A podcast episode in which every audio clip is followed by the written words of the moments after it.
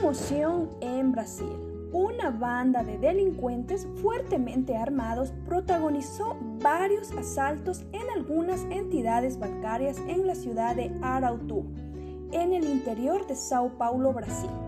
Esto dio como resultado la muerte de tres personas y varios heridos.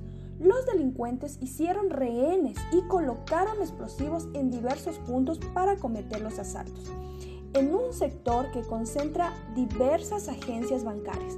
Para poder huir con el productor del robo, los atracadores tomaron a varios vecinos como rehenes para evitar ser neutralizados por la policía.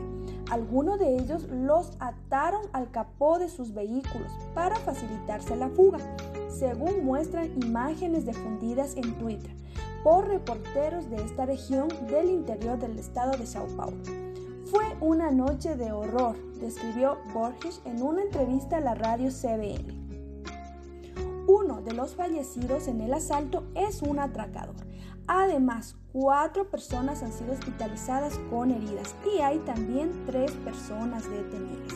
Las autoridades tampoco informaron de la identidad de los fallecidos, aunque el alcalde del municipio precisó que una de ellas sería uno de los delincuentes que se encontraba herido y fue abandonado por sus colegas durante la fuga. De acuerdo con la Secretaría de Seguridad Pública de Sao Paulo, tres personas fueron detenidas hasta el momento, pero siguen en marcha las búsquedas para localizar a los criminales, ya que el grupo criminal estaba conformado por cerca de 20 personas.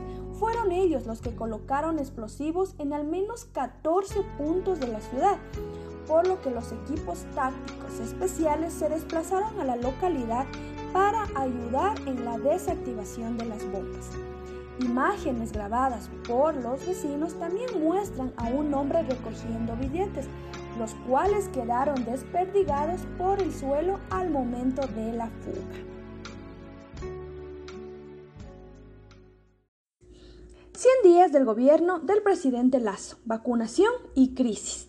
El presidente Lazo, después de estos primeros 100 días de gobierno, muestra como primer triunfo al cumplir con la promesa de vacunar al 60% de la población contra la COVID-19. Y aunque arrastra la crisis económica heredada por el anterior presidente Lenín Moreno, ha logrado cumplir su primer objetivo en un acto público este viernes, el presidente Lazo aseguró que en estos 100 días tiene un nivel de aceptación del 74% y que por eso se siente acompañado. Igualmente agradeció la colaboración de gobiernos amigos para el abastecimiento acelerado de vacunas y asegura que el éxito del plan se demuestra en una disminución de los índices de contagio y mortalidad.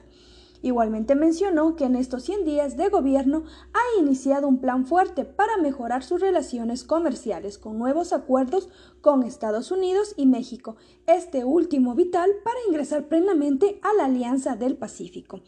En el plano económico, el mandatario ecuatoriano tiene duras tareas pendientes de una crisis iniciada en el 2019 y agravada por la pandemia, que ya ha provocado la agitación de sindicatos y grupos sociales la Confederación de Nacionalidades Indígenas, CONAIE, le exige que elimine un decreto para la fijación del precio del combustible, por lo que el presidente Lazo mencionó que está abierto al diálogo.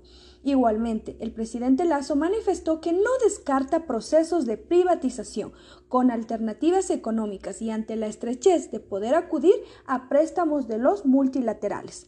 Sobre su oferta de incrementar el sueldo básico, mencionó que la revisión se hace en cada diciembre y dijo que harán los ajustes prometidos. Luego de los 100 días, dice que continuará promoviendo la inversión local e internacional, que es la única manera de generar empleo. Con ustedes informó Alexandra Sarabia.